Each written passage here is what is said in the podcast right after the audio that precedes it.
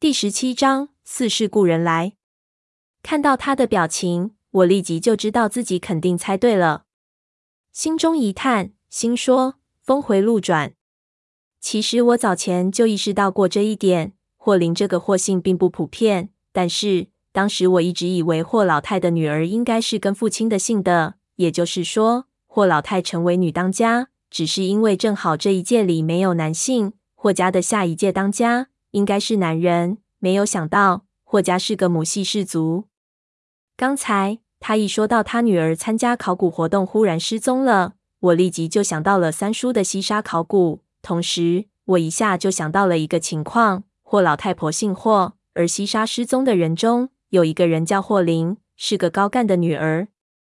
加上当年广西考古的领队是陈文静，各种信息都指向了一个点。其他场合我也许只会认为很巧，但是在这千丝万缕的各种关系交杂中，我就忽然意识到其中不对了。没想到一问，果然是我想的那样。霍家的老太太忽然牵涉到这件事情来，看似意外。其实是必然，只不过霍老太可能还没有牵涉到像我如此深的地步。如此说来，霍林竟然和我三叔一样，也是老九门的后人，加上解连环，那就是三个了。西沙的那一支考古队到底是什么成分？随即一想，思绪就更加的发散。我发现，原来不止霍林，陈文景好像也和陈皮阿四同姓。陈皮阿四是姓陈，还是因为其他原因被称为陈皮？说实在的，想起他的样子，确实有点像久治老陈皮的感觉。但是他在几十年前应该不会那么老。陈皮阿四应该是和陈姓有关。陈文静、陈皮阿四、霍林、霍老太婆、吴三婶、吴老狗、解连环、解九爷，这是不是巧合呢？解连环和三叔两个人是有很深的渊源，从事情开始之前，他们的联系就很深。他们两个同时出现在考古队，应该不算稀奇。但是霍林在整个事件中，我一直以为他是局外人，连他都是老九门的后人，难道是巧合吗？如果他是山西的南耙子或者岭南的走山客的后代，或许还可以解释，因为搞考古吗？多少祖上有点背景，才能在那个年代接触到这一行。但是，同样是老九门，而且是一门的直系后代，有问题，绝对有问题。我忽然想起，闷油瓶也不是省油的灯。一支队伍十个人，五个人的背景都沉迷，看来剩下的李四那几个也都不是省油的灯。三叔当年和我说，这支队伍号称是偶然组建的。看来也不是什么实话。我脑海立即闪过了几个可能性：一是当年的考古研究所，也许是老九门股份制的，本来就是他们自家的买卖；要么是这批人的后代都选择了考古这一行当，然后因为在长沙地域的关系碰到了一起；又或者最有可能的，因为某个项目，这批神通广大的地下家族。在利用考古的名义做着官方外衣下的犯罪活动，心如闪电，一大块拼图忽然拼上之后，下一步就无所适从。我挠了挠脑袋，不想那种恍然大悟的喜悦这么快消失，却听老太太问我道：“你怎么知道这些事情的？”我摇头，我爷爷不太提你们往年的事情，说起来我怎么知道的？我还真是头大。婆婆。我觉得今天咱们两个碰上真是缘分。要不介意不说话，我得和您讲一件事情，和您女儿有关系。老太婆眼睛忽然一闪，不可置信地看向我。你说什么？诚恳道：“我想咱们可以坐下来好好聊聊，恐怕得聊上一些时间。”老太太脸色一寒道：“小子，你可别信口开河。老太婆其他玩笑开，这个玩笑你要是敢开。”我让你走不出这个大门，我没心思给他道口了。心说又不是演古装片，道：“咱不说废话，我说完了。我估计我要走，您都得拴住我。”他看着我，一下子也摸不清我到底是什么路数。想了想，立即就示意我跟他走去。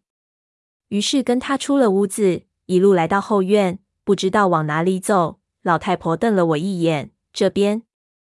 胖子和闷油瓶还在院子里待着，胖子正在无所事事的观察着那些好像是兰花的东西。我总觉得不太妥当，就对老太婆说：“我两个朋友都知道那些事情，可以让他们一起进来。有些地方他们可以做补充。”老太婆显然也没有心思太计较那些细节了，就点头。我给胖子打了个呼哨，就跟着老太婆进入客厅。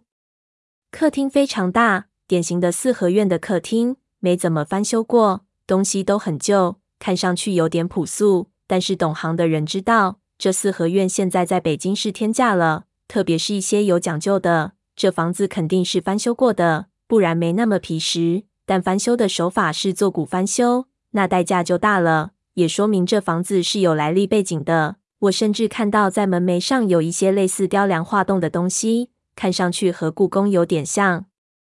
胖子看得直赞叹。闲话少说，我只是略微惊讶了一下，也没工夫献媚。落座之后。立即将我之前经历过的和盘托出，说了一遍。因为刚开始的事情有些细节和霍家没关系，所以老太婆有点不耐烦，但是一直忍着。我足足说了一个小时，除了霍林变成静婆的那一段，我全说了，而且算非常简略了。听完之后，老太婆却没有任何反应，只是脸色有些阴沉。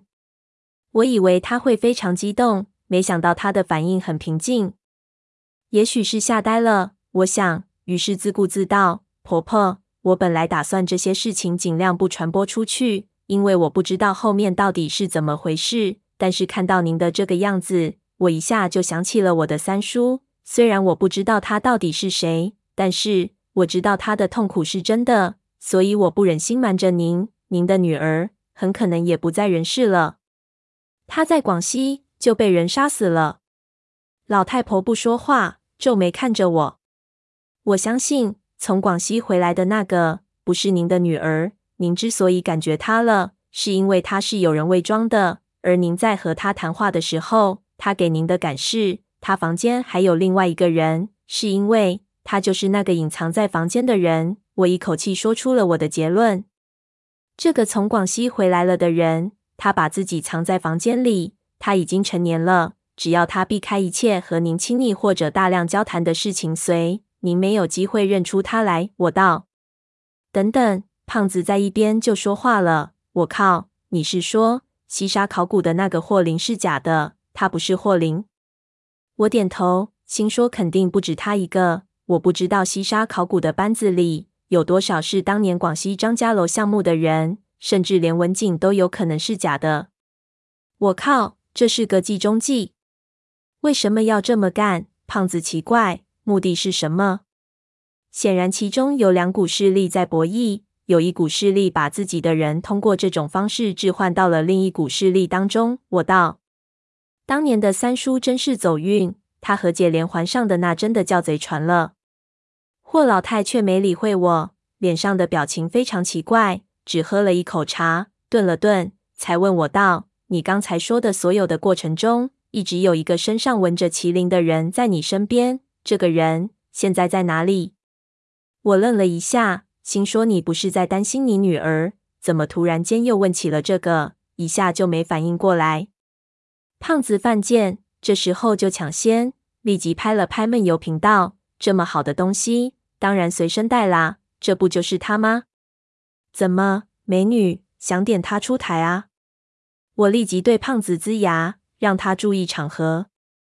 没想到老太婆一听这话，好像震了一下。她立即抬头看向闷油瓶，并站了起来，径直走到了闷油瓶面前。就是他。我们点头，看着老太婆的表情，我忽然就感觉不妙，生怕她喊出“儿子，我想死你了”这样的话。老太太浑身都有点颤抖，对着闷油瓶道。让我看看你的手。说着，抓起闷油瓶的手，只看了一眼，他就后退了几步，脸色铁青。我心说不好，难道他们之间还有什么其他恩怨？没想老太婆一下跪了下来，连着边上一直伺候着的霍秀秀也不明白怎么回事的跪了下来。